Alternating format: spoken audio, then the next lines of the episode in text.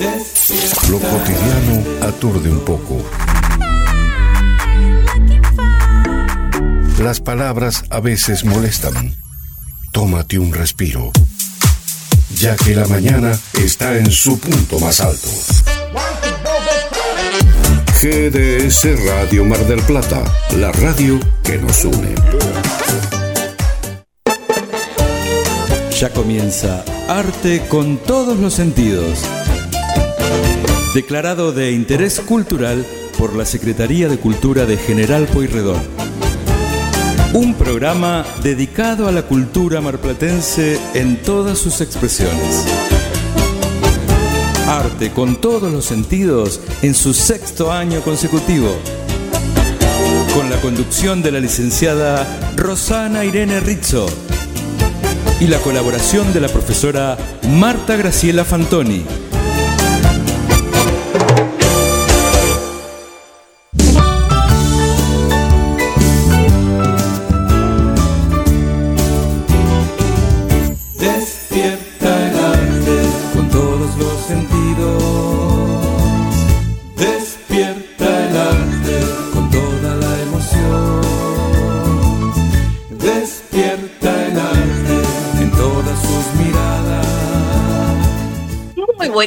Queridos amigos, en Arte con todos los sentidos, un viernes más para acompañarlos, para disfrutar con todos ustedes. Eh, se me ha perdido la compañera por el éter, ya la ubicaremos, a la querida Rosy. Bueno, muy buenos días, Guillermo. Eh, buenos días, Marta, ¿cómo estás? Bien, en este ya me parezco al tango, en esta tarde gris, en, esta media mañana gris, eh, con muy mal tiempo. Uy, me ha aparecido la amiga. Hola, buenas. Le faltaba el sombrero. No encontrabas el sombrero, me parece. Seguro que no lo encontraba. No, no, no, estaba hablando con uno de los chicos de la bicicleta por el tema, a ver si podía salir al aire, pero bueno, está trabajando. Justo estaba hablando por teléfono, por eso no me pude enganchar, perdón por estos minutitos. Qué lindo espectáculo la bicicleta. Hablando de, espectáculos, eh, lo, fui a ver y es un espectáculo en los cuales las niñas y los niños interactúan y, y, con mucho aporte, con mucho aporte te deja ese espectáculo para grandes también, porque uno, si vos querés, también vas a jugar dentro del espectáculo. Sí. No, y aparte que son malplatenses, salió todo el proyecto de la escuela de Batán con la profesora Silvia Castro, es un grupo muy lindo. Pero bueno, vamos a ver si para el próximo programa puede salir al aire y lo explica. Justo, que es uno de los principales que armó el, este, el grupo de la bicicleta, ¿no? Y por el ser el domingo, el Día del Niño, quería, mm, lo quería entrevistar a ver si podía salir hoy, pero en estos momentos está trabajando. Sí, vamos a hacer lo posible para que salga el viernes próximo y nos cuente. Todo, aparte los temas fueron creados por ellos, historias de acá de Mar del Plata, historias de, bueno, de elementos cotidianos, y les costó mucho, pero en la clase de música estuvieron, fue un proyecto que participaron todos y que hicieron un CD. Tienen el CD de la bicicleta, así que por ser malplatense y ser nuestro es digno de que lo conozcan todos. sí. Bueno, que, nos acercamos a una fecha especial, ¿no? Muy especial que pobre la han ido trasladando. Justamente ayer hablaba con una persona, los avatares que ha sufrido el Día del Niño. Primer domingo de agosto, segundo domingo de agosto, tercer domingo de agosto y para colmo muchos de los eventos eh, que por ahí daremos a difusión se han trasladado, porque como eran al aire libre y el mal tiempo desgraciadamente está imperando o bien deja los parques anegados. Así que por ahí algunas de las cosas que uno por ahí nombrará no se van a hacer este fin de semana, se van a trasladar. Uno de los eventos particularmente que de los que después van a escuchar ustedes hablar, el de los combates medievales, de los dragones del Atlántico, toda esa recreación del medioevo, eh, donde va a haber em, puestos de todo, o sea, como para que ustedes sepan cómo era el medioevo y no tal vez tan mistificado o tan eh, idealizado como se ve en las películas. Eh, entonces, eso se trasladó para el día 3 de septiembre. Eh, no están dadas las condiciones de lo que sea al aire libre para poder hacerse nada. Sí, tal vez lo que esté a mm, puertas cerradas o en algunos edificios públicos o en teatros, esos van a seguir. Pero los que iban a hacer en Villa Victoria, lamentablemente no.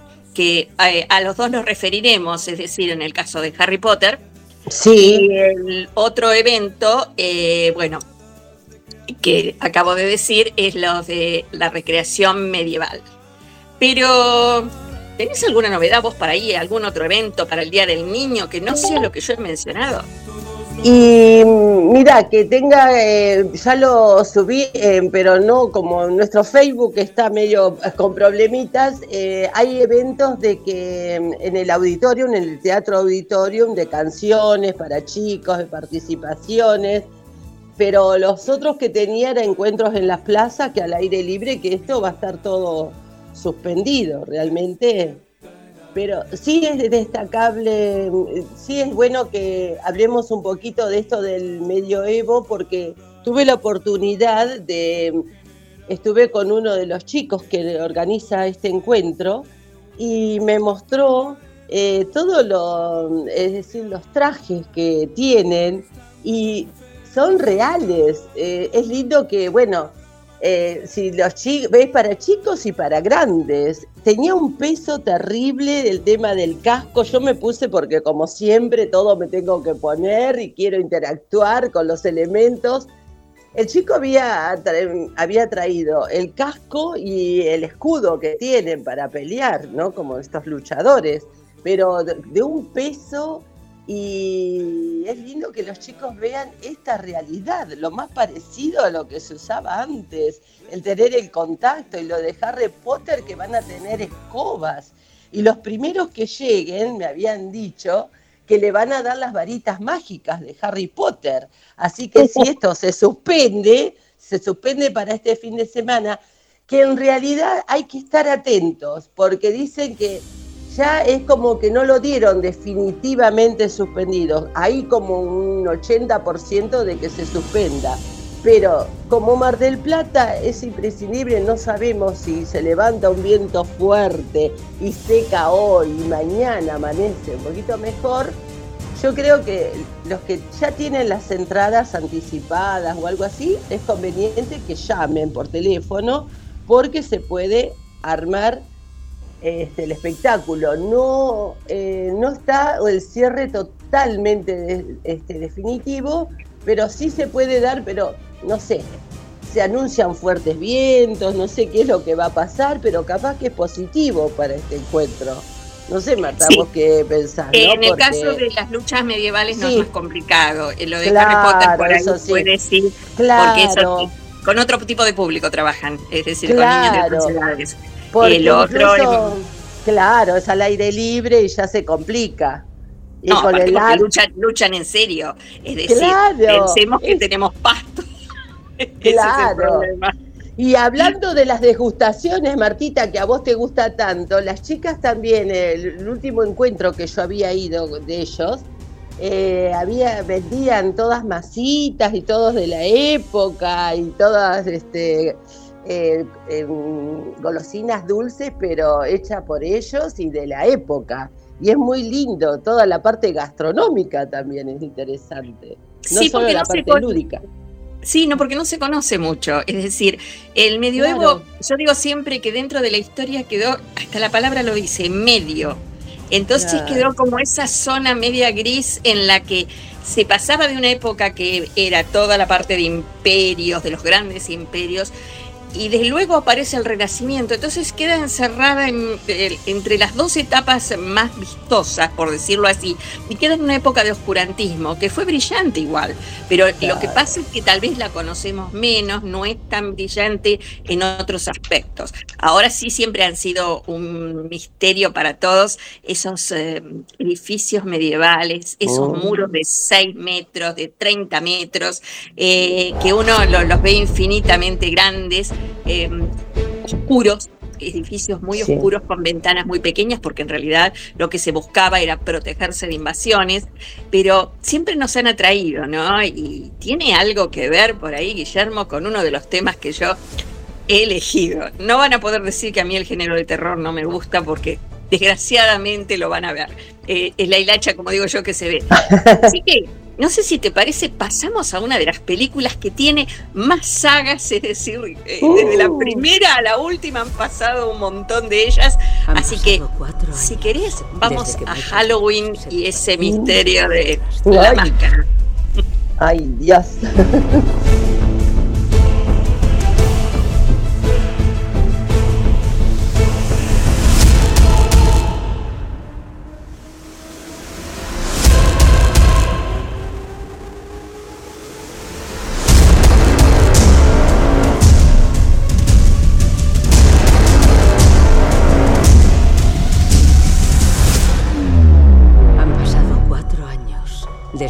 Michael Myers se desvaneció sin dejar rastro.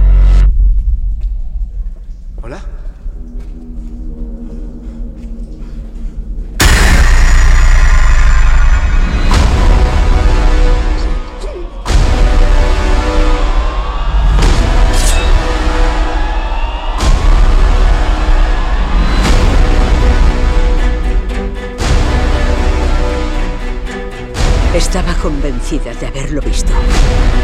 Observándome. Finges que lo has superado, pero estás obsesionada con la muerte. ¿Qué vas a hacer cuando Michael vuelva por ti? Porque va a venir. Pero esta vez hay algo diferente. Es más peligroso.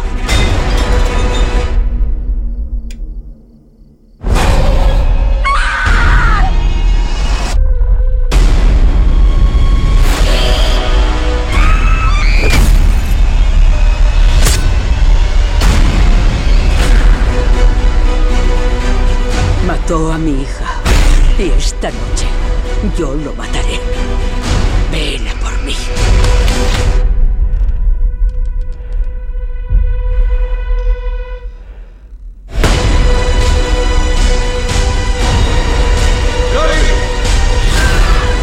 Puede que la única forma de matarlo sea que muera yo también.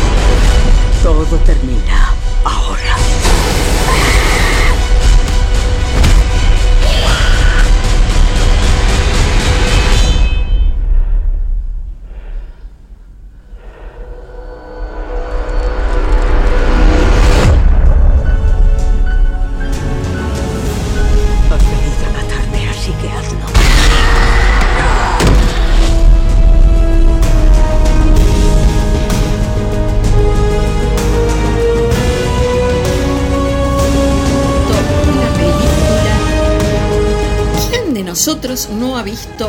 Película de Halloween. Halloween es una saga de películas estadounidenses del género slasher.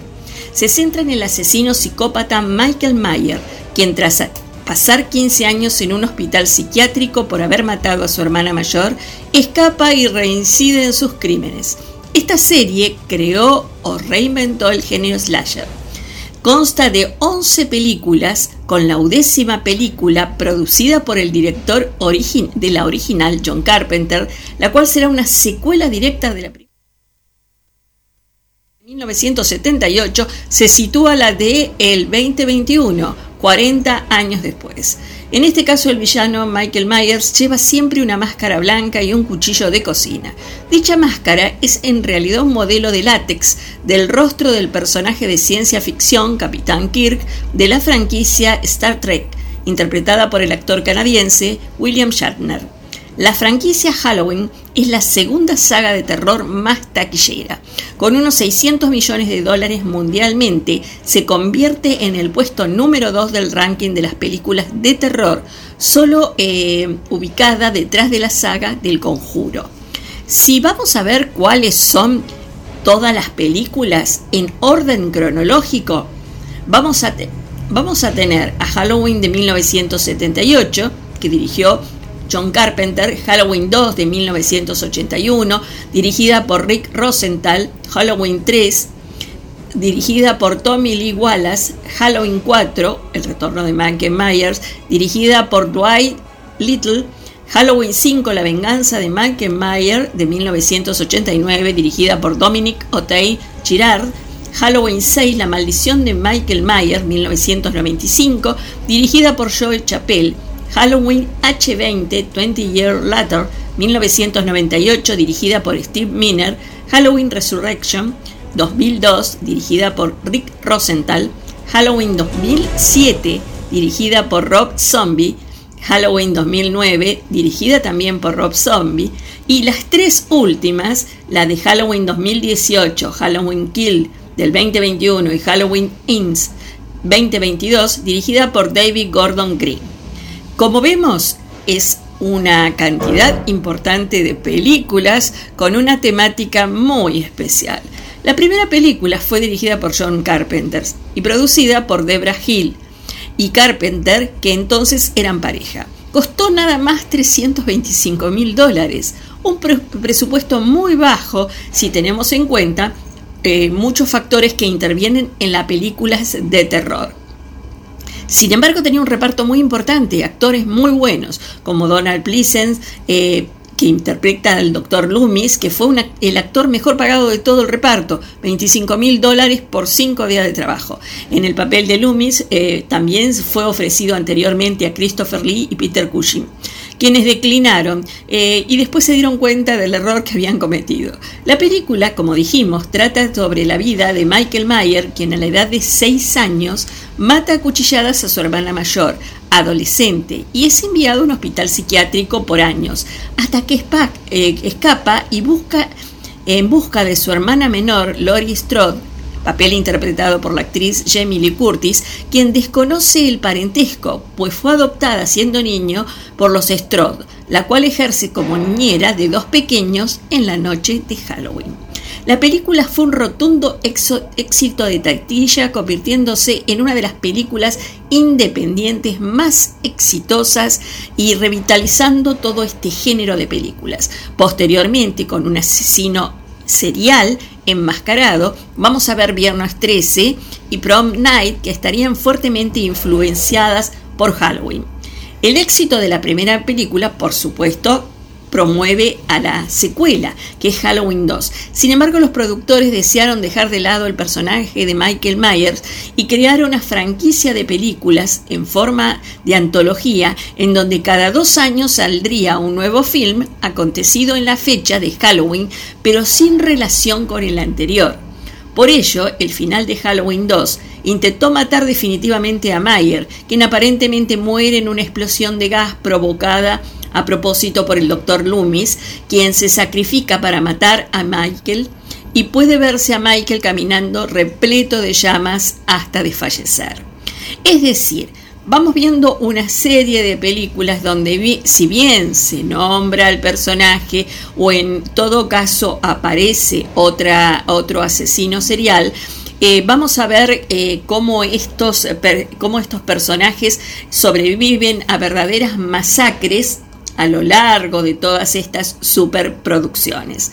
Eh, pero finalmente en el 2018 eh, es una secuela directa de la película de 1978. Es decir, es como si las películas intermedias no hubieran existido y esta fuera la segunda parte de la historia. Se sitúa 40 años después de los sucesos de 1978 y nos muestra a un Michael Mayer que estuvo en una institución mental todos estos años, pero que el 30 de octubre del 2018, cuando lo transfieren a otro manicomio, logra escapar para continuar con la saga de masacres y vengarse de su hermana Lori Strode, que en realidad eh, Michael y Larry no son hermanos, esto debido a que los productores ignoraron el parentesco de los dos eh, y no solo eh, se transforma un asesino de familia, sino en este caso de un personaje al cual él persigue. La película ha recaudado más de 90 millones de dólares en su primera semana y se anunció que eh, va a tener un estreno, una segunda parte, que ya por supuesto se ha estrenado. Como vemos, las sagas tienen en particular algo.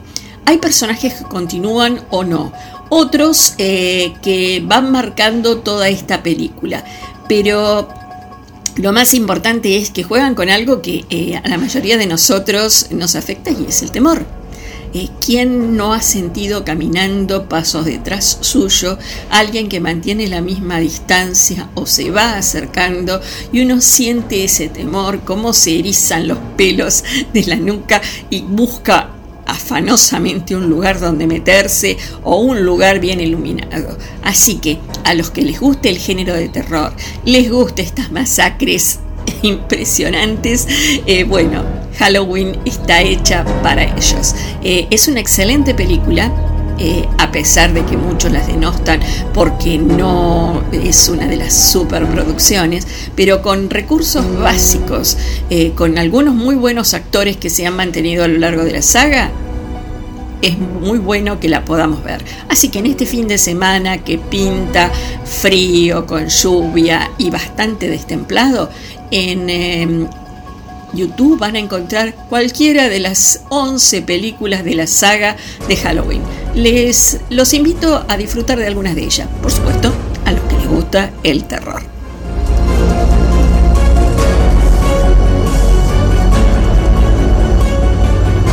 Bueno, y luego de haber escuchado esta historia de Halloween, yo voy a dejar a mi amiga a ver qué dice de los colores, porque los colores tienen mucho que ver en las películas de terror. Ustedes saben que esa ambivalencia se da. A ver, ¿qué nos puedes decir?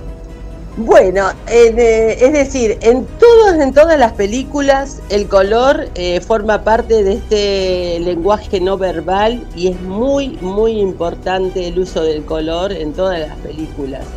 Sobre todo este, en estas películas de terror, lo que a veces no se dice es lo que se, va, se ve y se ve no solo sobre la ropa de los personajes, sino también sobre la atmósfera, cómo hacen la filmación, cómo ponen las cámaras, los planos, y a veces los planos eh, se refieren desde arriba, desde abajo, pero no es lo mismo un plano bien nítido a un plano de que enfocan a una persona y como si fuera eh, que esté todo con niebla, todo opaco, no, no es lo mismo los colores bien brillosos, saturados que le decimos, a un color que ya pasa a ser desaturado. ¿Cómo es que hablamos de color saturado y desaturado? Por ejemplo, le hago un ejemplo. El color rojo, ese rojo fuerte, chillante, ese rojo bien, bien, bien, bien vibrante, es un color que está muy saturado. Cuando yo le pongo un poquito de blanco, ese rojo, le pongo negro, ya lo rompo, ya lo quiebro y ya entro a desaturarlo al color. Y a medida que yo quiero informar algo con, este, del tema, empiezo a desaturarlo. Si es algo que es algo más bien alegre, algo amoroso, a ese rojo le voy a poner un poquito de blanco y lo voy a llevar a ese color rosa. Y cuando vemos el rosa, ya vemos a qué nos lleva. Al color del amor, ¿sí? al color de, a un color más cálido. Pero en cambio, si el mismo rojo saturado que tengo, le, lo voy, le voy poniendo un poco de negro, ya me va llevando algo más desaturado y algo que deja de ser ese color rojo del corazón y del amor y que se me va transformando a un rojo que me lleva al color de la sangre. Y ahí es lo que tenemos que ver con esta película, que tenemos tanta sangre, tanto misterio, tanta pasión. Los colores que más predominan en esta película sería el rojo principal como primer tema, el rojo, y después ese rojo que le voy poniendo un poco de blanco para llevarlo a ser un poquito más cálido, pero le voy poniendo más negro hasta llegar al negro puro y dejar el rojo para, para siempre, y que me lleva al misterio, al dolor, a ese sufrimiento. Por eso el color siempre lo tenemos que estudiar con el otro color al lado o si ese color está saturado o está desaturado. No sé si me voy explicando, Martita. Sí, sí, sí. Incluso ¿Eh? cuando hablaste de cómo son las tomas y los enfoques, generalmente en esta película al personaje nunca se lo ve claramente. Es decir, la figura está muy mm, como decir, difusa, como borrosa, ¿no? claro, fumada, como una fumada. claro, porque eso le da, el, le da el misterio al espectador, al no ver clara la imagen, Ahí comenzamos a imaginar, a deducir cómo puede ser esa imagen y eso nos lleva también a crear una atmósfera. ¿Y qué está haciendo el color ahí? Está comunicando.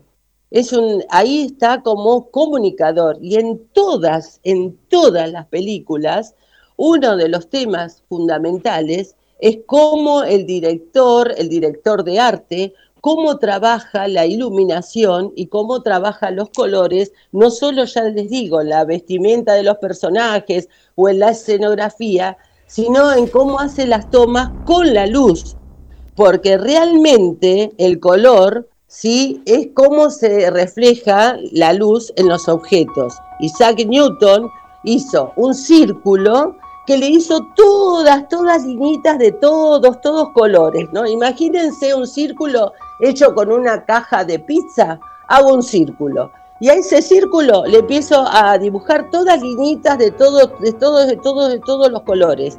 Lo hago girar ese círculo y de repente veo el blanco.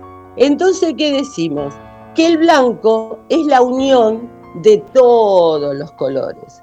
Después hay una polémica, porque empezaron a decir con todo el estudio de los colores desde ya de los antiguos, que el color blanco es un valor, porque por medio del blanco vamos trabajando cómo va bajando la luz de acuerdo a la intensidad. Entonces, con el blanco y con el negro tenemos que para ciertas cosas son colores y para otros temas son valores, ¿sí? Porque hoy tiene que ver, siempre hubo una polémica. ¿Es color el blanco? Sí, es color, pero también es valor. Porque no sé si ustedes se acuerdan que en la escuela secundaria le hacíamos hacer unas escalas que era algo horroroso, que era como unos rectángulos que tenía el color blanco arriba y le empezábamos a poner un poquito de lápiz negro, negro, clarito, los grises claritos, los grises del medio, hasta que llegábamos al negro. ¿Y por qué hacíamos eso? ¿Cuál era la función de hacer eso? todos esos rectangulitos que hacíamos desde el blanco, cómo se iba graduando la luz para llegar al negro, era el paso de luz como a medida que va bajando la intensidad de la luz, es como que yo se los voy a representar gráficamente, estoy en el piso y al lado mío hay un pozo. Entonces yo estoy en el piso parada y tengo todo el blanco total. Empiezo a bajar en el pozo y me empieza a venir ese blanco un poquito más oscuro, otro poquito más oscuro. Cada vez que yo bajo son las escaleritas esas que hacía cuando hacíamos la escala cromática, ¿sí? La escala esta de valores, es una escala de valor, no cromática, porque cromo quiere decir color. Entonces una escala de valores, ¿sí? Y esa escala la hacíamos para hacer el estudio de la luz. Muchos no entendieron por qué tenían que hacer esa famosa escala, dónde íbamos a parar. y cuando no te salía bien, ¿viste? Claro, se te iba la otra vez. Había que hacerlo otra vez, había que hacerlo otra vez. Y con respecto, te voy a sacar ahí, y con respecto a la máscara, porque me, llamó la atención lo que dijiste. Hay dos elementos que en la película se destacan, que es el famoso cuchillo de cocina, ¿no? Que pone los pelos de punta, eh, porque sabemos que las armas blancas, por el tipo de herida que infringen, generalmente brota sangre rápidamente. Pero la máscara tiene todo, eh, tiene toda una característica acá, que vos me contaste. Bueno, la máscara tiene una característica, primero de todo, de creatividad. Eso es cuando uno tiene, porque con poco dinero cualquiera hacemos grandes, grandes obras, ¿sí? Pero a veces cuando no hay mucho dinero, bueno, ellos, estos, ellos se encontraron con que no tenían mucho dinero, entonces fueron a una casa de cotillón y compraron una máscara de látex para que nuestros oyentes se hagan una idea como si fuera un guante, ¿sí? De látex y usaron, hicieron una máscara, le pusieron un, este, la boca, el tema de los ojos, trabajaron esa parte y fue un ícono total la máscara esa que representaba a este personaje. Y hablando también, hablando del tema de colores y de valores, esta máscara es, tiene un tono claro, blanco, pero el blanco también, es decir, todos los colores se nos presentan cierta dualidad, depende en el espacio donde esté funcionando ese color. En qué lugar, en qué atmósfera, cómo voy a transmitir ese color, en qué, por ejemplo, en este caso que iba en su cara, bueno, todos cuando vemos una persona que dice, ay, está muy pálido, está enfermo, tiene la cara blanca, ese blanco de una cara me lleva ya a un estado de duda, de suspenso, de miedo. ¿Qué pasará esta cara tan blanca? Me lleva a un frío interior. es decir, la persona, si uno ve a una persona y lo ve con los cachetes rosas o coloraditos, ay, pero qué bien que está, sobre todo cuando uno era chiquito y te pellizcaban los cachetes, ese color rosa, ese rojo, me lleva a una, una percepción cálida, linda. En cambio, si veo una persona con la cara totalmente pálida, es como cuando digo, pero se te bajó la presión, ¿qué te pasa? O estás muy enfermo, no tienes tonos en su piel, en su cara. Entonces ahí ya, ya el protagonista empezó a usar ese blanco impactante que ante todo la oscuridad, porque como vos hablaste también del medioevo, que también tenemos que ver después con Harry Potter, cómo se trabajó este tema sobre todo de la luz, porque la película, todas las sagas de Harry Potter fue un estudio pero fundamental del trabajo de la atmósfera y de la luz, cómo usaron los colores. Pero en este caso el tema de la máscara y el tema del negro y de la sangre y este blanco, porque vemos el contraste, la cara del personaje blanco, el color gris del cuchillo, ese gris que, es, que te lleva a un frío, porque el color gris es un color ni, ni bueno ni malo, es como que está en el medio, es el blanco, es el negro que le fui poniendo blanco, como cuando hice la escala. Pero veo un gris y lo veo en la forma de un cuchillo, me lleva a un frío total. La cara ya me llevó, la cara del personaje ya me dejó ya en un estado de inquietud, de suspenso, de miedo. Digo, ¿qué va a hacer esta persona? Y con un cuchillo gris, que me lleva al frío total. Y después voy a una oscuridad y a una atmósfera que no tengo claro las imágenes, que voy en una nebulosa, en un esfumato, como el esfumato de Leonardo da Vinci, que hacía todo eso que, que no se veía bien la Madonna porque quería mostrar que detrás había más cosas, pero no se sabía qué. Y acá pasa lo mismo, detrás de esta cara blanca, fría, y del cuchillo en la mano, ¿a dónde me lleva este personaje? No solo dónde me lleva, sino qué va a hacer. Es una anticipación de todo un camino de miedo, de suspenso, con solo verlo. Así que fíjense cómo me está comunicando estos colores, lo importante que es el estudio para un director de cine, ¿sí? de arte, sobre todo esto lo trabaja el director de arte en las películas como en el teatro, que trabajamos el color porque uno con el color puede destruir todo, todo un concepto de lo que quiere decir. Acá el color forma parte de un contenido, no visual, sí, pero eh, no verbal, pero sí visual. Estoy comunicando no verbal. ¿Sí? No, aparte refuerza un mensaje que es el de la misma película, es decir, con los, con los colores refuerza eh, lo que se está presentando y lo que se está haciendo. Me eh, quedé, eh, eh, con algo, no, con un punto del tema de la máscara. Vieron que en otras películas, no sé, Jason en Viernes 13 también, ¿no? Utiliza una máscara tipo de... Como de modelo esta película, ¿eh? Claro. siguió como una saga independiente. Sí, parte de esta película. Y después también en, bueno, en los superhéroes lo vemos, ¿no? es habitual ver máscaras tanto del lado del bien o del mal. Y otra que me que, reforzaba más que nada en este punto lo, un personaje oscuro. ¿Se acuerdan del silencio de los inocentes? de Anthony Hopkins cuando le ponen esa máscara tipo bozal de, perro también uh. hace que la cara de él y, lo que era el asesino eh, reforzara esa, esa maldad, ¿no? Era caníbal, ¿no? Era una, locura esa película, muy fuerte, pero también, ¿no? Usaba un, tipo de, máscara. Así que vemos que las máscaras pueden representar eh, desde la alegría en un baile en Venecia, en un carnaval o el misterio, al claro. terror creo que están eh, como esas ambivalencias en el, en el ser humano y lo que hace eh, un director es buscarlas. Eh, por eso todos, hay gente que no soporta las películas de terror, hay gente que les gusta, caso el mío, pero también el buen terror, porque yo digo que yo a veces me río de esta saga por algo en particular. Le digo, a mitad del reparto lo matan. pobres actores duran poco en escena salvo dos o tres que son los caballitos de batalla que en cada una de ellas continúa. Pero a pesar de todo vemos que evidentemente al público descarga en estas películas algo que está también en su interior.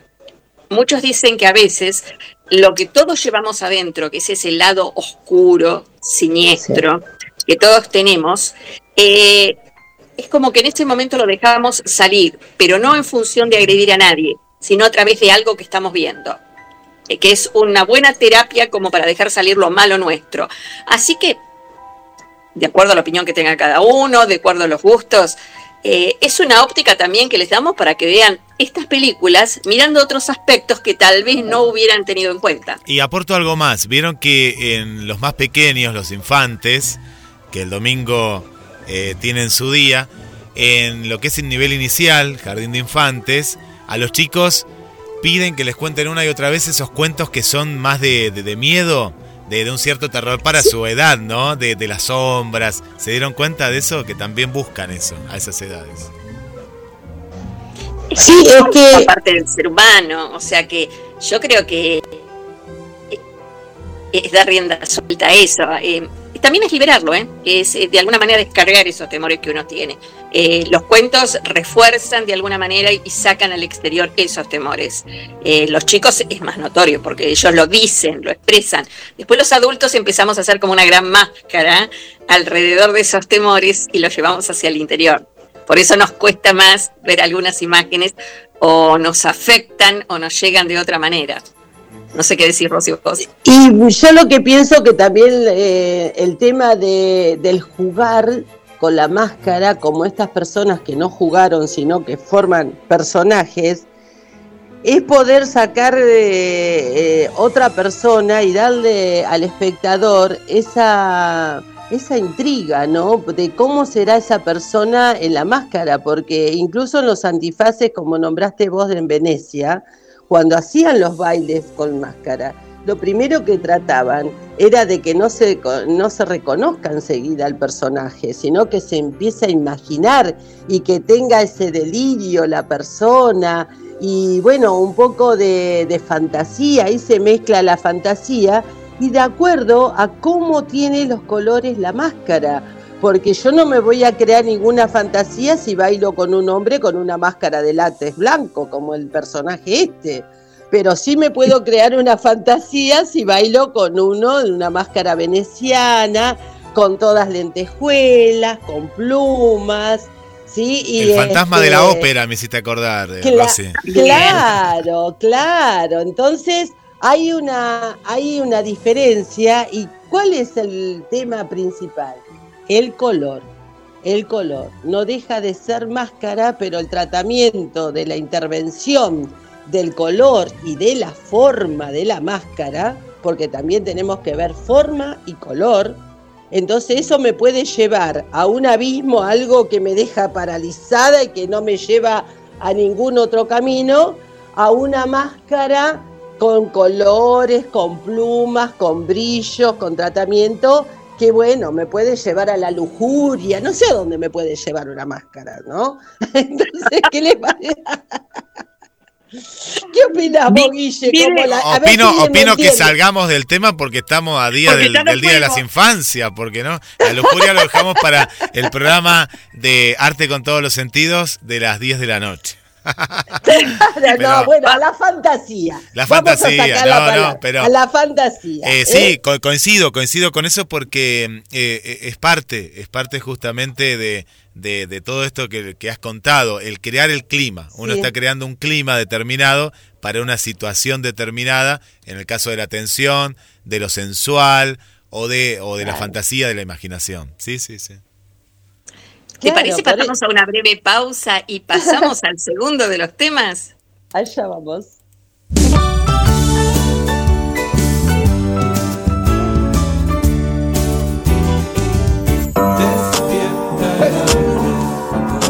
Ya volvemos con más arte con todos los sentidos.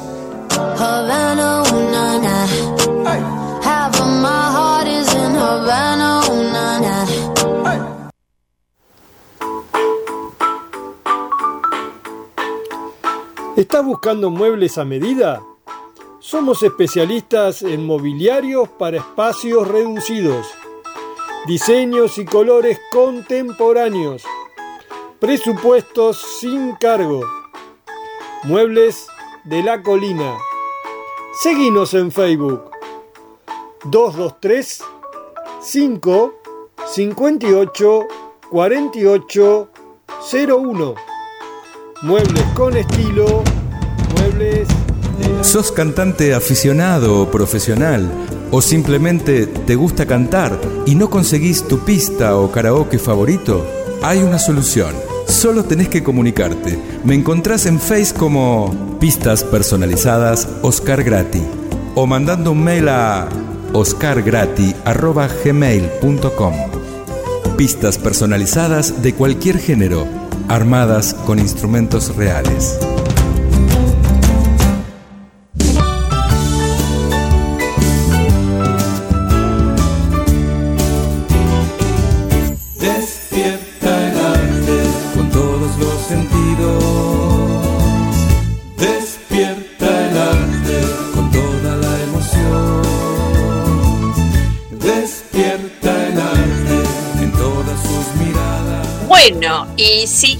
Con el programa Arte con todos los sentidos, ahora ¿dónde nos vamos a ir?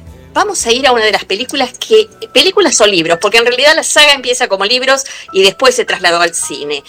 ¿Quién no ha visto alguna película de Harry Potter? ¿Ha leído algún de libros de la saga de Harry Potter? Creo que los que son adolescentes, los niños hoy, eh, han encontrado en este personaje mágico un personaje inédito Así que vamos un poquito a ver cómo es este personaje de Harry Potter.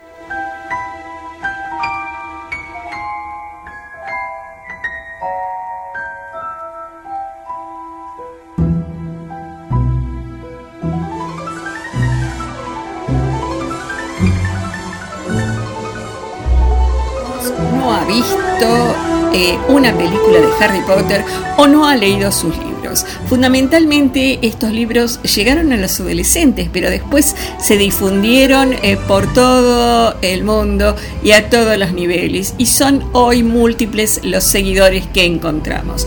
Harry Potter es una serie de novelas fantásticas escritos por la autora británica J.K. Rowling en las que se describen las aventuras del joven aprendiz de magia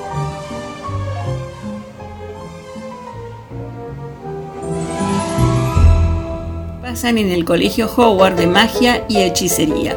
El argumento se centra en la lucha entre Harry Potter y el malvado mago Lord Voldemort, quien asesinó a sus padres en un afán de conquistar también al mundo mágico. Desde el lanzamiento de la primera novela, Harry Potter y la Piedra Filosofal, en 1997, la serie logró una inmensa popularidad, críticas favorables y éxito comercial alrededor del mundo. Para julio del año 2013 se habían vendido entre 400 y 450 mil millones de ejemplares de la serie de libros, que los ubican entre la segunda serie de libros más vendida de la historia, y los cuales han sido traducidos a más de 65 idiomas, entre los que se incluyen el latín y el griego antiguo. El séptimo y último libro, Harry Potter y las Reliquias de la Muerte, fue lanzado mundialmente en inglés el 21 de julio del año 2007, mientras que en español se publicó el 21 de febrero del año 2008. Cabe aclarar que se sacaron a la venta tres ediciones, la primera en 1997, la segunda y tercera en el año 2015. En el caso de que todavía no haya leído ninguno de los libros y quieras hacerlo, es recomendable leer los libros de la misma edición, debido a que cada uno narra las historias de forma diferente. Esto lo aclaró la misma autora en una entrevista con un medio del Reino Unido en el año 2017. El éxito de la novela ha hecho de la marca Harry Potter una de las más exitosas del mundo, con un valor de 15 mil millones de dólares, y a Rowling, la primera escritora de la historia en alcanzar los mil millones de dólares en concepto de ganancia gracias a su trabajo. En el 2005 fue la novena persona con el ingreso anual más alto del mundo. En 1999, la productora de cine Warner Bros. adquirió los derechos para adaptar los siete libros a una serie de películas. La última de ellas, Harry Potter y las Reliquias de la Muerte, parte 2, se estrenó el 15 de julio del año 2011 y con ocho películas realizadas de la serie se convirtió en una de las franquicias más exitosas del cine en concepto de recaudación de taquilla. Origen y publicación. Según cuenta en el sitio web, en el año 1990, Rowling estaba viajando en un tren de Manchester a Londres cuando le surgió la idea mm, de escribir este libro según palabras de ella, dice, había estado escribiendo casi continuamente desde que tenía seis años, pero nunca había estado tan emocionada sobre una idea así antes. Simplemente me senté y pensé. Durante cuatro horas el tren se había retrasado y todos los detalles aparecieron en mi cabeza. Y ese chico desarreglado y de pelo negro que no sabía que era un mago comenzó a ser cada vez más y más real para mí. En 1995, Harry Potter y la piedra filosofal estaba terminado y el manuscrito fue enviado a diversos agentes. El segundo agente al que acudió se ofreció a representarla y enviar su manuscrito a Bloomsbury Publishment. Después de ocho editoras que rechazaron el libro, Bloomsbury ofreció a Rowling un adelanto de 2.500 libras esterlinas para su publicación. A pesar de que Rowling no había tenido en mente una categoría de edad particular para sus potenciales lectores, cuando comenzó a escribir los editores apuntaron inicialmente a niños entre 9 y 11 años. En la víspera de su publicación, los editores pidieron a Joan Rowling adoptar un seudónimo con un género más neutral para abordar a los chicos varones de esa edad, temiendo que no estarían interesados en leer esta novela escrita por una mujer. Ella eligió utilizar eh, las abreviaturas, por supuesto las iniciales, J.K. Rowling, ella es Joan Kathleen Rowling, omitiendo su nombre y usando el de su abuela como segundo. El primer libro de Harry Potter fue publicado en el Reino Unido por Bloomsbury en junio de 1997 y, en los Estados Unidos por Scholastic en septiembre de 1998 previo pago de 105 mil dólares a Rowling, una suma sin precedentes para un libro para niños por el derecho de las ediciones en Estados Unidos. Temiendo que algunos de los lectores no entendieran la palabra filosofal ni la asociación con el tema mágico, la piedra filosofal está relacionada con la alquimia. Scholastic insistió en que el libro sea retitulado y la piedra eh, como la piedra del hechicero para el mercado estadounidense. Las ediciones de Rowling lograron catalizar en ese momento, gracias a rápidas y, sucesivas publicaciones de los cuatro primeros libros, que no permitieron que decayera el interés en los lectores, y aún incluso cuando Rowling se tomó un descanso entre la publicación de El Cáliz de Fuego y, y La Orden de Fénix, la serie también logró seguidores adultos, lo que impulsó dos ediciones de cada libro de Harry Potter con textos idénticos, pero con una carátula dirigida a los niños y otra a los mayores. En diciembre del año 2005, Rowling declaró en su sitio web que en el año 2006 sería el año en que escribiría el último libro de Harry Potter. El progreso de Harry Potter y las Reliquias de la Muerte fue detallado en subsecuentes actualizaciones de su diario virtual hasta su publicación el 21 de julio del año 2007. Rowling termina el libro en, enero de ese año en el Hotel Balmoral en Edimburgo, donde escribió un mensaje debajo de un busto de Hermes que reza, J. K. Rowling terminó de escribir Harry Potter y las Reliquias de la Muerte en esta habitación 652 el 11 de enero del año 2007. Sin embargo, Rowling declaró que el último capítulo del séptimo libro, el epílogo, lo escribió en más o menos en el año 1990 en junio del año 2006, en una aparición en un programa de entrevistas británico, anunció que ese capítulo había sido modificado, dado que un personaje se salvó y otros dos que anteriormente sobrevivían a la historia ahora morían. También dijo que veía la lógica en matar a Harry Potter con el fin de evitar que otros autores escribiesen libros sobre la vida de Harry luego de Howard. Rowling escribió siete libros de Harry Potter en 17 años. En una entrevista en el año 2000 a su editor estadounidense, Rowling declaró que no hay una universidad después de Howard. En cuanto a la continuación de la serie, luego del séptimo libro, dijo, no voy a decir nunca, pero no tengo planes para escribir un octavo libro.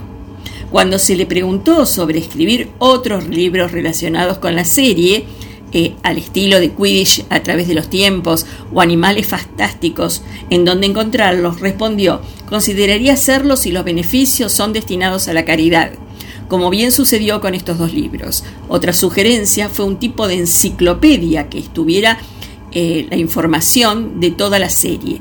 Sobre esto, el 24 de julio del 2007, Rowling anunció en una entrevista que probablemente escribiría. Espero que pare la lluvia, que mañana me voy al parque Japón. La cual incluiría datos, datos descartados dentro de la historia, así como información después de las reliquias de la muerte, como detalles acerca del futuro de sus personajes.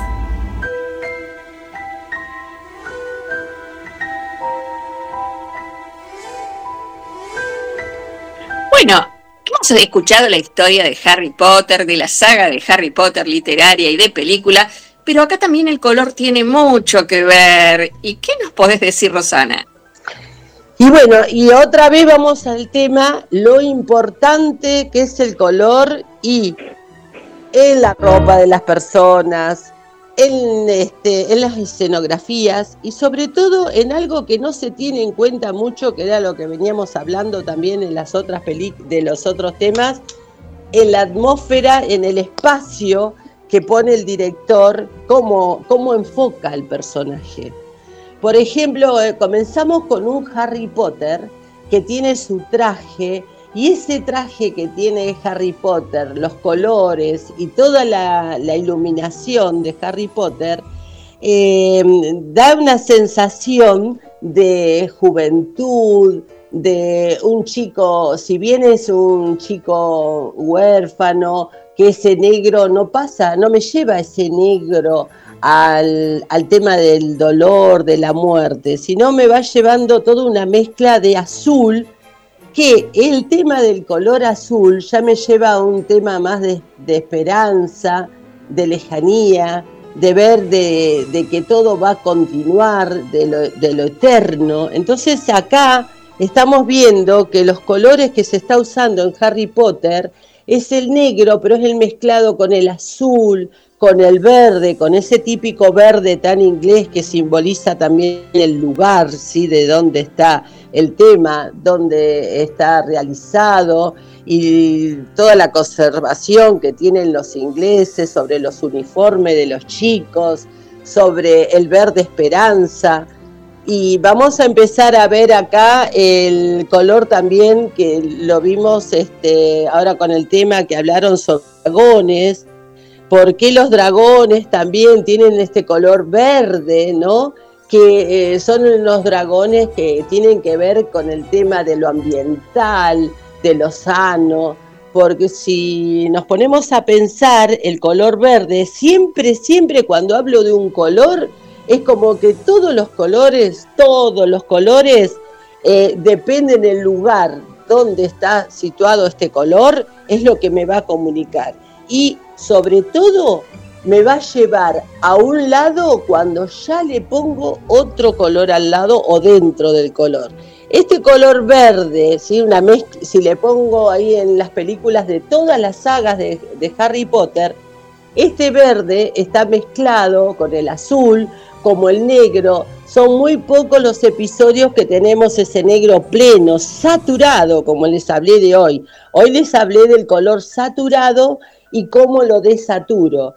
Entonces, en todas las sagas de Harry Potter nos encontramos con el color blanco desaturado con un poquito de negro, me lleva esos tonos grises, ese tono gris que a veces me lleva a un frío, a un misterio, a los personajes con ropa gris, que ya me da cierta frialdad.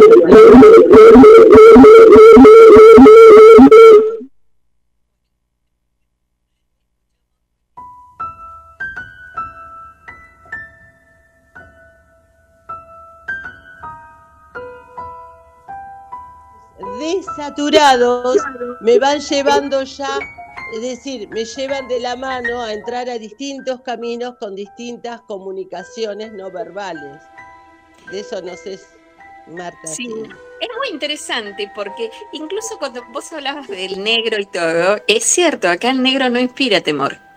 Eh, no lo vas a ver asociado, ni incluso en la, en la, digamos, en el último de los episodios, donde realmente hay un enfrentamiento, ¿no? Entre los dos magos, por decirlo de alguna manera, eh, no lo vemos cargado de la misma forma. Eh, por ahí en Halloween sí, lo vemos mucho más cargado, el negro da temor, pero acá no. Eh, los colores, incluso como vos dijiste que los directores de artes que tienen en cuenta la iluminación, eh, yo lo que me fijaba es dónde estaban ubicadas las luces, esas lámparas de luces que están aéreas, que son esas lámparas que uno no las ve colgadas en ningún lado, un gran misterio, pero que dan luz a todo el ambiente, como un lugar de, recogimiento, un lugar donde uno está tranquilo, donde sabe que está protegido, eh, que es esa escuela que, sirve de protección a sus niños. Sí, acá eh, recién el ruido, el ruido Rosana, era, eh, era el, malo, el malo de Harry Potter que vino y, ah. y, te aturdió porque dijo, no, está descubriendo parte de mis secretos, de mis pociones mágicas. Claro. Claro. Por los colores, por ese gris, ¿no? Todo ese eh, cuando ponemos ya, cuando el negro lo empezamos a desaturar, acá hay una diferencia, tomando el color negro, hay una diferencia en las dos películas. En Halloween los negros estaban bien, bien saturados, quiere decir que hay, había muchos negros que no le ponían ningún color. En cambio acá en Harry Potter, al negro le empezó a poner blanco, le pongo verdes, le voy poniendo azules sobre todo mucho verde. En Harry Potter también tenemos mucho negro, mucho verde, ¿sí? Y algunos rojos, pero esos rojos no, me, no están tampoco este, ambientados para provocar eh, sangre como en el otro, sino los rojos están más enfocados, desaturados con amarillo para ir provocando ya una sensación de amor, de calidez. el rojo me lleva a lo cálido. Eh, pensaba en, eh, a medida que fueron creciendo los personajes, vieron que eran, eran niños y, después eran adolescentes. La película y los colores, ahora lo voy a ver y lo vamos a ver toda la gente que está escuchando del otro lado, desde el color, porque ya vamos a estar, eh, con lo que vos nos dijiste, vamos a estar, no digo condicionados, sino al contrario, vamos a verlo desde otra magnitud. Pero viste que se fue haciendo más oscura la película. Claro, y bueno, porque va creando más misterio. Mm. Los personajes van creciendo y el tema de los colores, por ejemplo, el tema del azul, porque tiene que ver eh, con la parte espiritual, porque todos los dioses, todos, la mayoría los se representa con el azul y con el celeste, porque es lo, el color del cielo. Entonces todo lo que tiene que ver con lo espiritual, con los dioses, está representado en azul y a medida que voy oscureciendo el color, que lo voy desaturando, no es lo mismo si yo desaturo el color con blanco, que le voy a dar más luz, más esperanza, a que le voy poniendo al color negro y ahí ya le voy dando cierta desilusión, ¿eh? Si hablo de un azul que me da fidelidad, a ese azul, si le empiezo a poner eh, los tonos de negro, me van llevando ya a, lo contrario. Por ejemplo, en Inglaterra, que tiene mucho que ver, que también las novias, como acá, llevan algo azul como un concepto de fidelidad.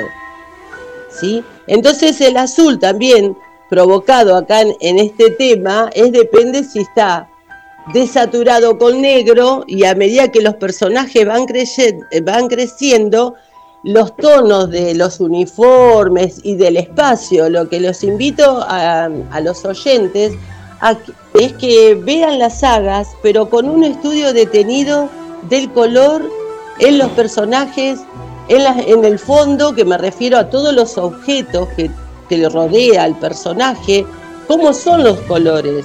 Y me refiero a si están nítidos, si están bien brillantes o están opacos, o están saturados o están desaturados. Y si el color el personaje me va a un espacio y ya no veo, empiezo a ver los objetos muy nítidos, o empiezo a ver ese rojo, que no es ya ese rojo brillante, sino un rojo más tirando a un bordó, a un morado. En Harry Potter vemos mucho ese morado, ¿sí?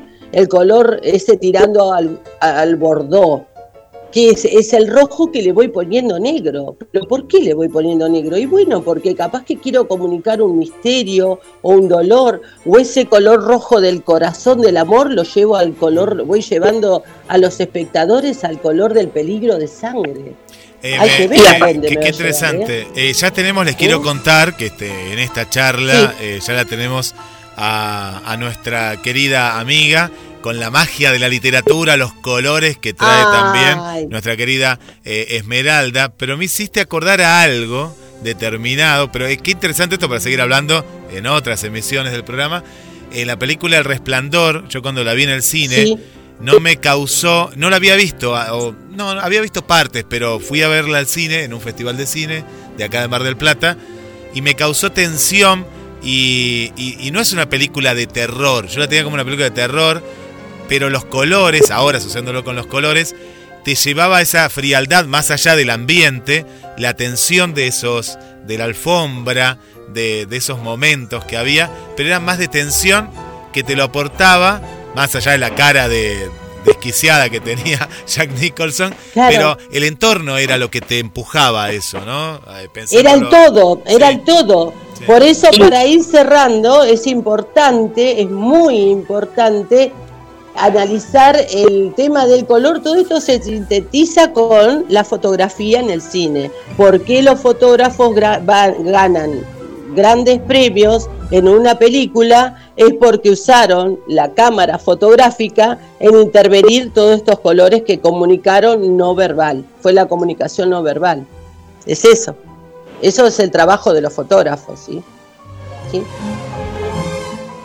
Bueno, pasamos a nuestra querida invitada, ¿no? Vos, Rosana Cerván. Bueno, entonces, bienvenida. Ahora nos encontramos con nuestra querida embajadora cultural de Mar del Plata, nuestra querida profesora conferencista Esmeralda Lonqui Suárez. Buenos días, Esmeralda querida. Rosana te saluda. ¿Cómo estás?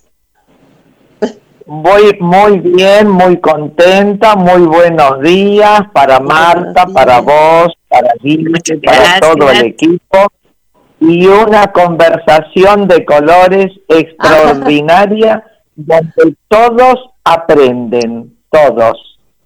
Y yo voy a hablar no de colores, o si le vamos a poner un color, como vos indicabas, habría que ponerle negro. Por lo que voy a contar, ya que son mitos de Mar del Plata, donde el misterio y la muerte están uh. siempre presentes. Vamos a comenzar con el Hotel Majestic, que se fundó en Mar del Plata en 1928 y formaba la parte más selecta de los edificios marplatenses como de los turistas que venían a pasear a nuestra ciudad. Este hotel estaba ubicado en Santa Fe, donde hace años funciona un centro polivalente de arte. Este hotel Majestic reunía a turistas muy elegantes y en 1936 llega una pianista de Buenos Aires con su pequeño hijo.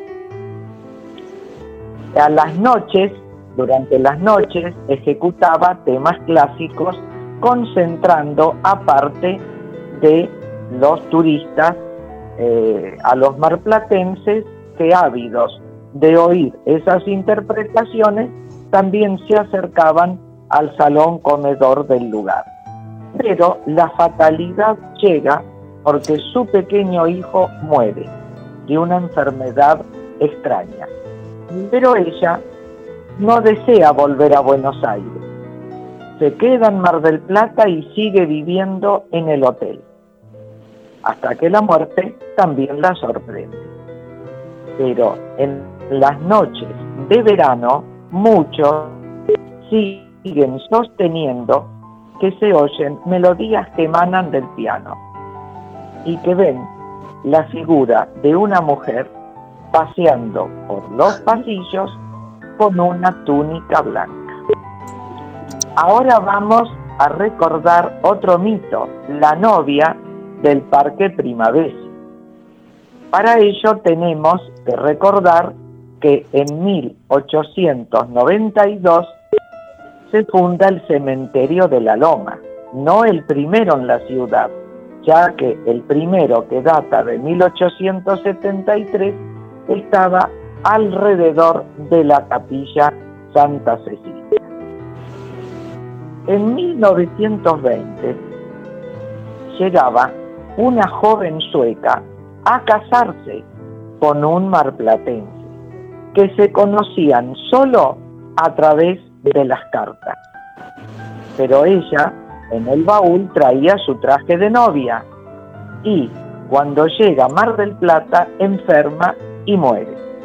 Es sepultada en el cementerio de la Loma y muchos lugareños dicen que algunas noches, especialmente en primavera y verano cuando salen a pasear, ven danzar una joven que además corretea vestida de novia por el lugar. Y finalizo con la, la leyenda o el mito de la laguna de los padres, donde estaban las tribus pampas. Y había una indiecita muy hermosa que unía los colores que vos indicabas, el blanco y el rojo en su vestimenta. Entonces, a la noche salía y extendía sus brazos agradeciendo lo que la naturaleza le brindaba, además de disfrutar el paisaje. Pero una noche de intensa niebla, su cuerpo queda envuelto hasta perderse en ella. Sus compañeros de tribu, preocupados, esperaban que la niebla se disipara al día siguiente y poder encontrarla, que seguramente estaba perdida, pero no fue así, nunca más apareció. Pero en las noches de niebla densa, el cuerpo de la indiecita aparece, danzando entre la niebla con su traje blanco con tintes rojizos aparece y desaparece como esa trágica noche donde se perdió para siempre. Y con estos relatos me despido, si te parece, hasta el próximo viernes, donde ya vamos a tener el día del folclore y el día del lector para recordar como efemérides nuestras. Muy bien, la verdad que son unos mitos muy interesantes que algunos los desconocía de acá de Mar del Plata. Realmente la historia donde está el polivalente de arte, cuál es un mito tan grande, ¿no? Y... Sí, sí, sí, el del Parque Primavesi es conocido. Y después nos queda para dentro de un tiempo el mito de la Silunte que ese también es interesante y es su historia. Su historia de la UNSUE y de las internas, que cómo llegaban a ese lugar, una historia también un poquito Muy más larga, por eso hoy claro. Trágico y trágico, sí, como todos Sí, muy estos trágico. relatos que hoy les traje. Claro, bueno, vamos a explicar eh, a nuestros queridos oyentes que los mitos son explicaciones que, se, que buscan expresar las ideas ancestrales de un pueblo acerca del mundo en el cual se vive, algo que lo inexplicable Así es es. como decir, bueno, son las creencias que se toman en cada pueblo, esas creencias que, que no tiene una explicación científica, ¿no? Eso. Ah, por supuesto, es como las leyendas. Las leyendas Claro, aparecen claro, especialmente los aborígenes cuando no tenían respuesta a los sucesos de la naturaleza, las encontraban a través de estas creencias, de estas historias que daban una respuesta fantasiosa a lo que no se sabía. Y sí, lo del Unzué también es muy apasionante. Yo estuve haciendo una investigación y hasta los túneles que hay en el Unzué que dan al mar y que son todos misterios. Desde, es para también para otra otra convocatoria. El Sí, tema del Unzué es muy apasionante. Están los túneles del asilo Unzué a la capilla Claro. Santa Cecilia. También Claro. están esos y un sinfín de historias entre Ah. capellanes, monjas, internas, Y muchísimas bebés, y muchos bebés, y temas de, Y temas de- de- y muchos bebés. de todo, de todo. de todo. Es un collage, es un collage de cosas que Así vamos a tener cuando toquemos el tema. Bueno, Esmeralda querida, hermosísimo, hermosísimo los mitos. Te deseamos que tengas un fin de semana hermoso junto con Carlos y toda tu familia. Sí, muchísimas gracias. Mu- Muchísimas muchas gracias a ustedes. Y será hasta el viernes. Hasta el viernes. Besitos, besitos. Bueno, y seguimos en Gracias. arte. Gracias, hasta luego. Y seguimos en arte con todos los sentidos.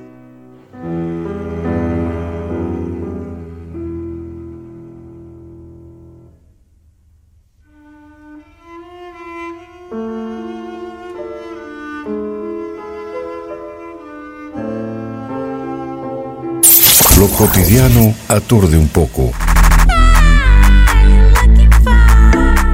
Las palabras a veces molestan. Tómate un respiro, ya que la mañana está en su punto más alto. GDS Radio Mar del Plata, la radio que nos une. Ya volvemos con más arte con todos los sentidos.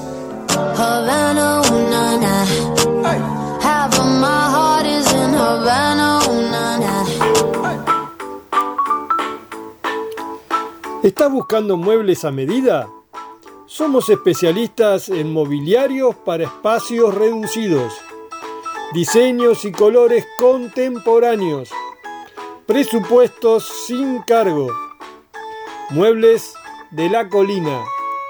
Seguinos en Facebook 223 5 58 48 01 Muebles con estilo, muebles de la colina.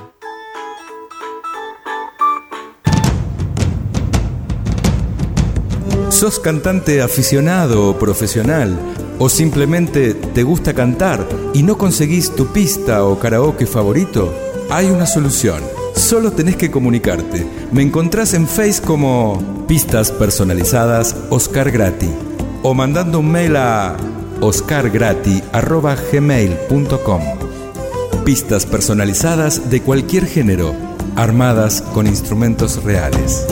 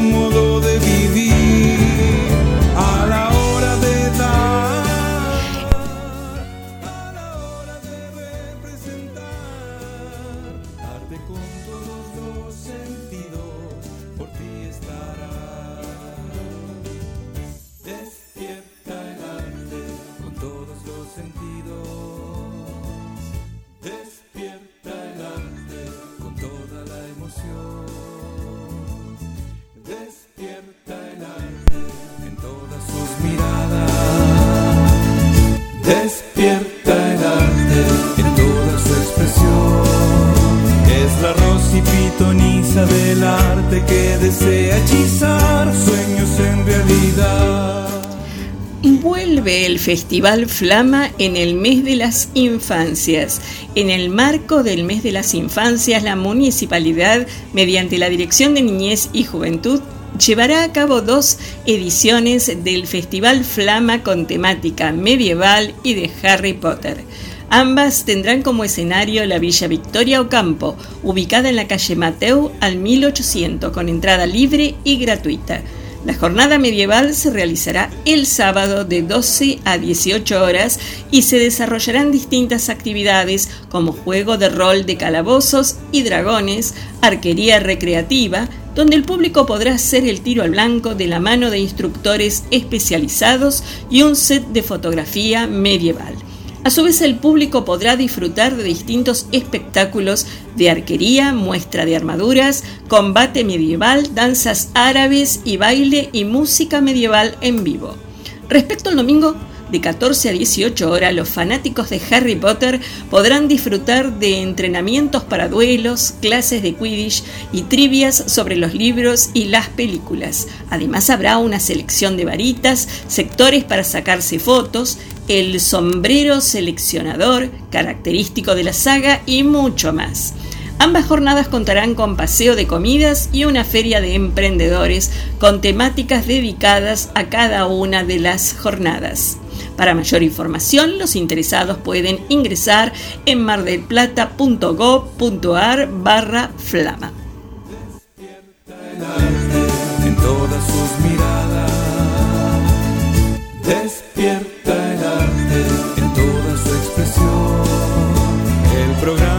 conduce la Rosy te invita a volar, a pensar y sentir. Y hay detrás de todas las emociones que despiertan el arte y tu modo de vivir. A la hora de dar. Y vamos a los saludos, chicas, eh, porque la gente está del otro lado y colaborando también. Nos mandan actividades. Saludamos a Adriana del Centro. Le mandamos un saludo para eh, Jorge, que nos escucha del barrio San José. Un saludo para Gladys del barrio Constitución. También nos cuenta que está escuchando desde, desde el trabajo. Roberto, también desde el trabajo de la zona centro, en este caso, gracias.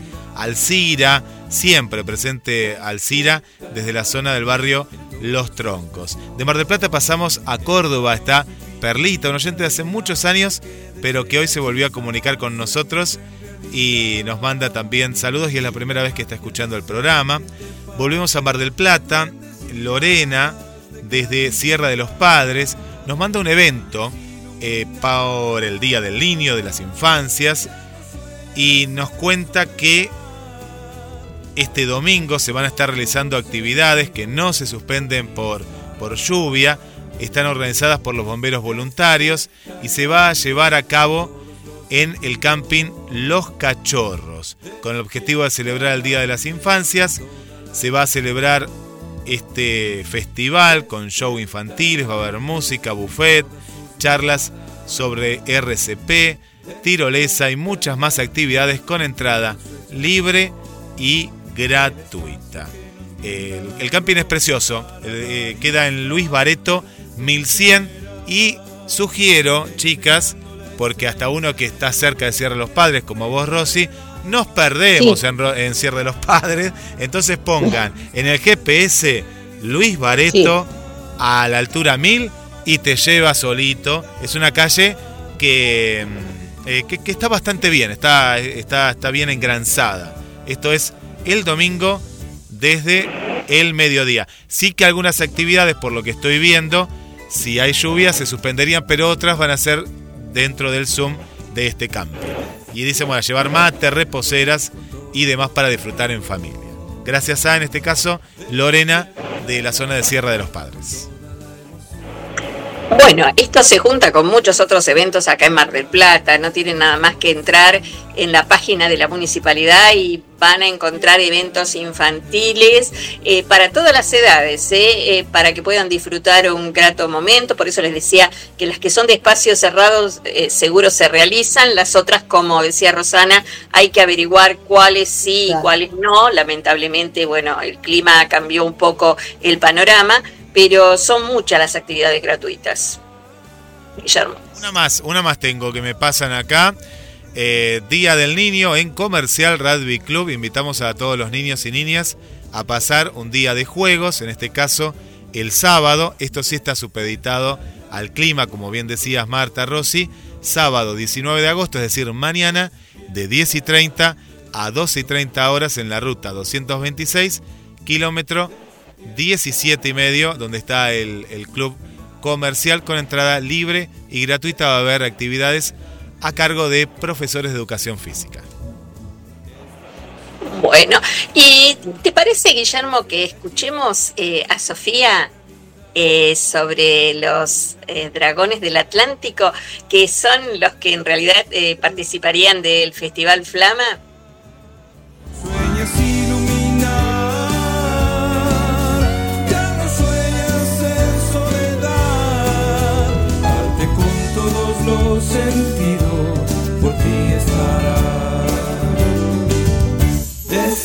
Nosotros somos dragones hablamos de todo. Sentidos, despierta el arte con toda la emoción.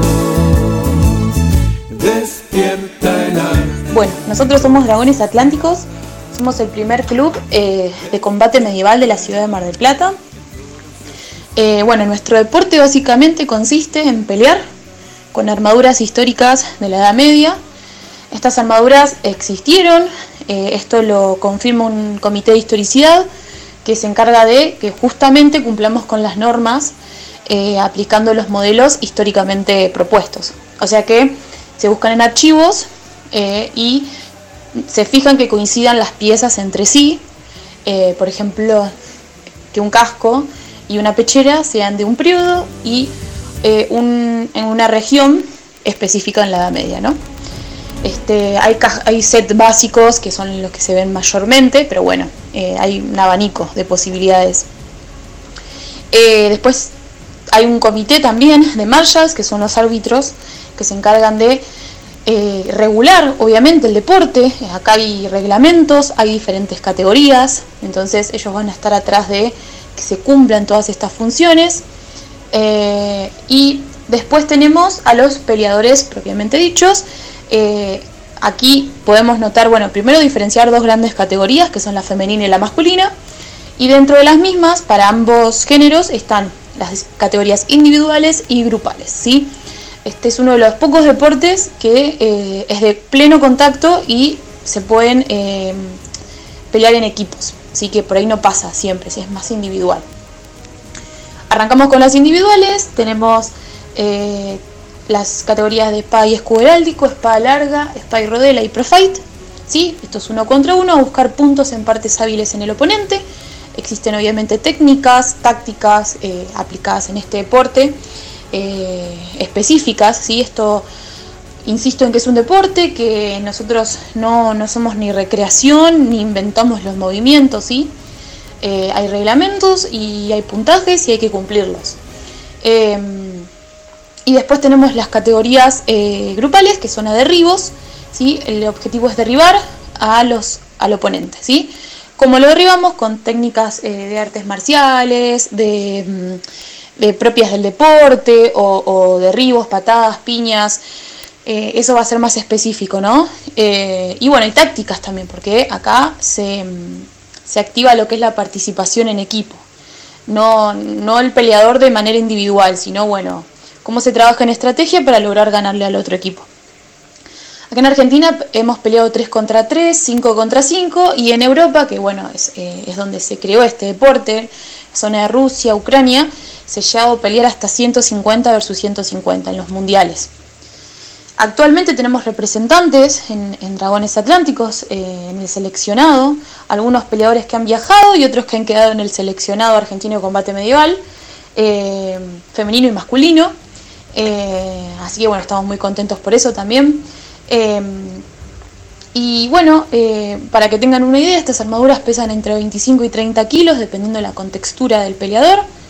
las armas no tienen filo ni punta. Eh, son recreaciones exactas, de peso exacto, pero nosotros no buscamos cortar, sino es marcar a puntos hábiles.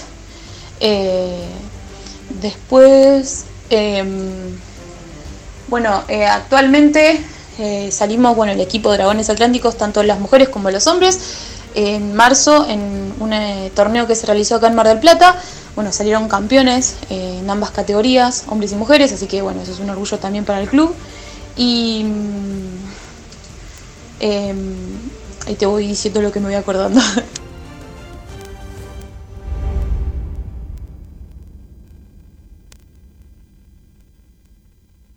Bueno, entrenamos en el centro asturiano, es muy importante el tema del entrenamiento para estar en condiciones para aguantar todo lo que es el equipo y los movimientos y entender las técnicas en el centro asturiano, eh, Jujuy y Brown, ¿sí? estamos los martes y jueves de 19 a 21 horas.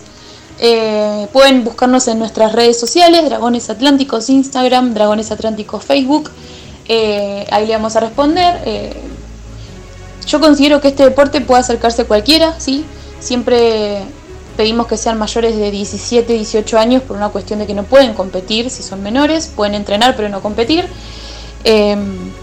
y que se acerquen a probar un entrenamiento. Eh, en este momento estamos también haciendo una convocatoria para el equipo femenino, ¿sí? así que cualquier chica que se anime eh, a probar una clase totalmente gratuita, eh, a probar lo que es el combate medieval, puede acercarse al centro asturiano cualquiera de esos dos días y venir con ropa cómoda de entrenamiento, nosotros le proveemos el resto.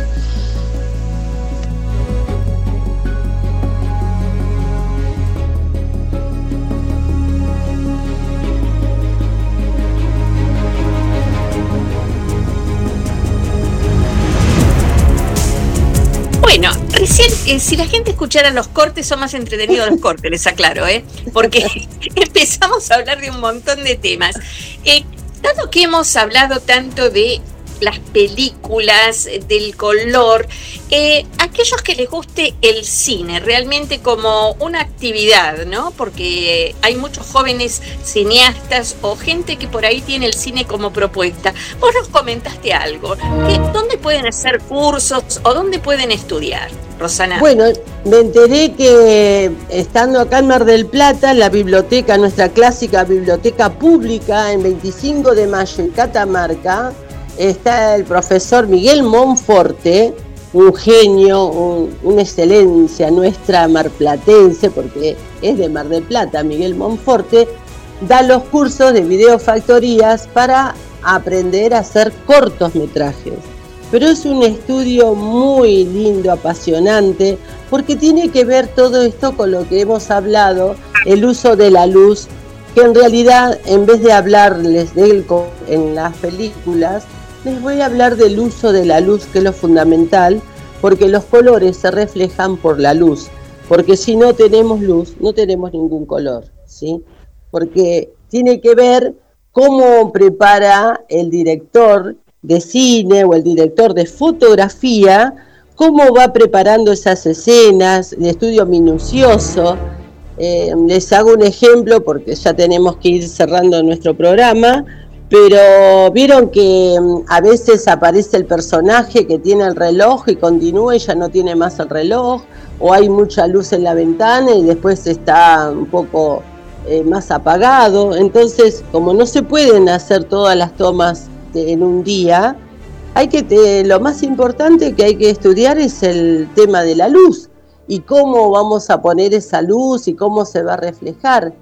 Y mm, esta, este fin de semana, los que son amantes del cine, los invito a ver cualquier película que les guste, pero en hacer el juego de no estar tan atentos con la trama de la película, sino en poner toda la atención a los personajes, a la luz, al espacio, a si esos colores son saturados o desaturados, a dónde nos lleva la luz y a dónde nos llevan esos espacios. Así que es verlos, es ver todo lo que vos marcaste, es ver el vestuario. A mí me encantan los vestuarios, vestuarios de época, toda la ah. recreación que hay. Eh, todo esto eh, es eh, fundamental y es interesante para que los queridos oyentes lo vean. Porque una veces entra, ve la película y después no recuerda ni siquiera por qué la vio o no recuerda algo que lo haya marcado a uno. Pero si empieza a ver otros aspectos, aún la peor película les aclaro, aún la peor de todas, tiene un gran trabajo. Eh, después, bueno, los avatares de, la vida, si la temática gustó o no gustó, si el actor trabajó bien o no trabajó bien, serán posteriores. Pero eh, es innegable que hay un trabajo muy importante detrás. Y como vos comentabas antes, y esto lo comentabas en el corte, hoy día cuando se entregan los premios Oscar, más de la mitad de los premios, si prestan ustedes atención, son de la parte técnica desde directora de fotografía hasta todo lo que ustedes puedan considerar. ¿Por qué? Porque ese es el soporte de muchas de las películas, por eso se les empezó a dar valor, porque a veces una mala toma termina entorpeciendo una muy buena actuación. O sea, la deja deslucida completamente. Por eso es que se les empezó a dar importancia y cada vez la parte técnica en todos estos aspectos está revalorizada. Pero bueno, el tiempo nos corre, como decís vos, se nos fue la magia. Se nos, ah, sí, se, nos, va el hechizo. se, nos va el hechizo. Sí me gustaría para la mm, semana próxima tocar este tema, de acuerdo a lo que vos hables, Martita, o de libros o de películas, tocar el tema del color en el cine. Me gustaría que algunos oyentes, o vos Guille también, Marta, me cuenten de alguna escena que les quedó grabada en la retina, en la cabeza, de algún color en especial y por qué. ¿sí? Una escena de tal película o la presentación o cuando íbamos a esos videos club que teníamos la caja, la tapa, la portada de las películas, generalmente íbamos por el color. ¿Sí? Inconscientemente no sabíamos ¿eh? y no sabíamos. Pero me gustaría que algunos de nuestros queridos oyentes también nos escriban o se comuniquen con nosotros el viernes próximo para ver qué imagen, qué fotografía les quedó congelada de alguna película. Puedo, adelanto una. A Robbie Williams en Más allá de los sueños cuando va a buscar a la esposa en el infierno, ¿se acuerdan? Bueno, tiro esa, o véanla, Más allá de los sueños, que era, era muy fuerte porque claro, iba pisando como, me quedó la imagen, debería volver a verla, de calaveras, pero era, era muy opresiva cuando, era muy luminosa la película, porque está lleno de luces cuando está en el cielo, por decirlo de alguna manera, o en la parte del bien, y cuando está en la parte del mal eh, se juega con esos contrastes muy fuertes. Y bueno, como les expliqué, ¿no? Del blanco al negro, cómo vamos de ese pasaje, ¿eh?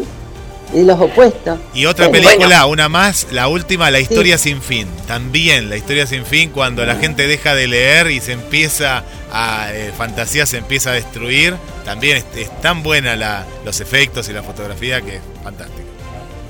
Y el blanco del color eh, del perro, ¿no? Que, simboliza, ¿no? Todo, bueno, en todas las películas gris, en todas las películas tenemos algún tema de color. Así que bueno, yo me ofrezco para hablar del tema de, de los colores. Ustedes me dicen la escena y yo les voy aportando un poquito. ¿Qué les parece? ¿Y les parece despedirnos con un tema porque es fin de semana largo, pero es eh, el recuerdo del general San Martín, un tema hermoso que han elegido de Valpintos? Sí, un lindo tema para recordar a un proceso.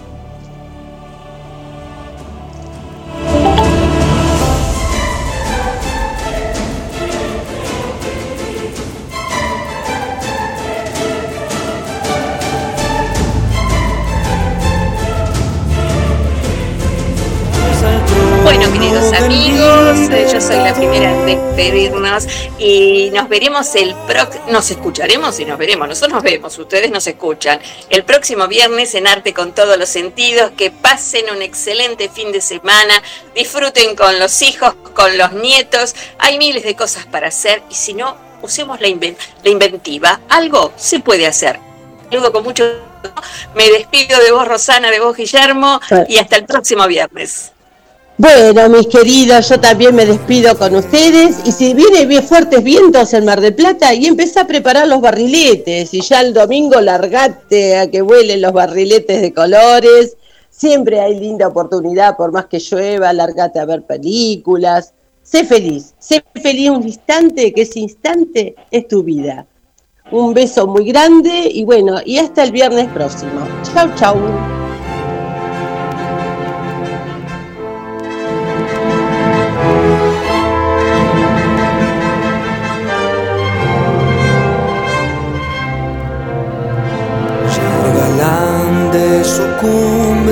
Más alta, de la mar el metal de su voz y entre cielos y nieves eternas se alza el trono del libertador. Suenen claras trompetas de gloria y levanten un himno triunfal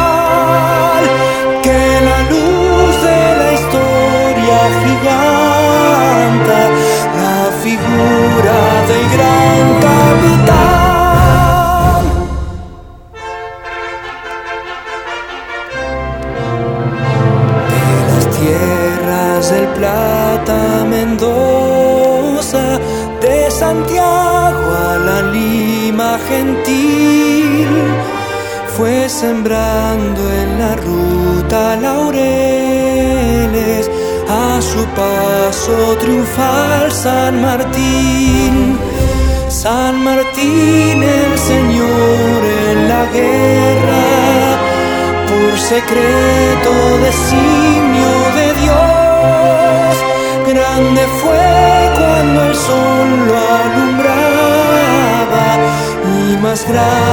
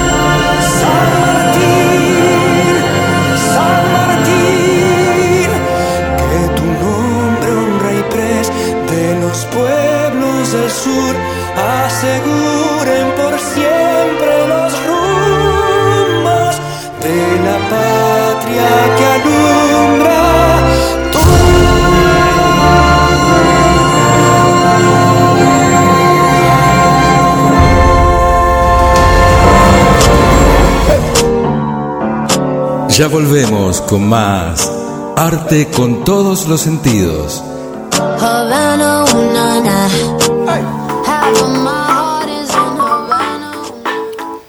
¿Estás buscando muebles a medida? Somos especialistas en mobiliarios para espacios reducidos, diseños y colores contemporáneos, presupuestos sin cargo, muebles de la colina. Seguinos en Facebook 223 5 58 48 01 Muebles con estilo, muebles de la colina.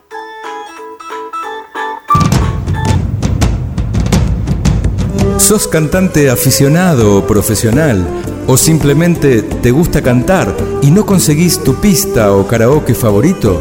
Hay una solución. Solo tenés que comunicarte. Me encontrás en Face como Pistas Personalizadas Oscar Grati o mandando un mail a oscargrati.gmail.com Pistas personalizadas de cualquier género, armadas con instrumentos reales.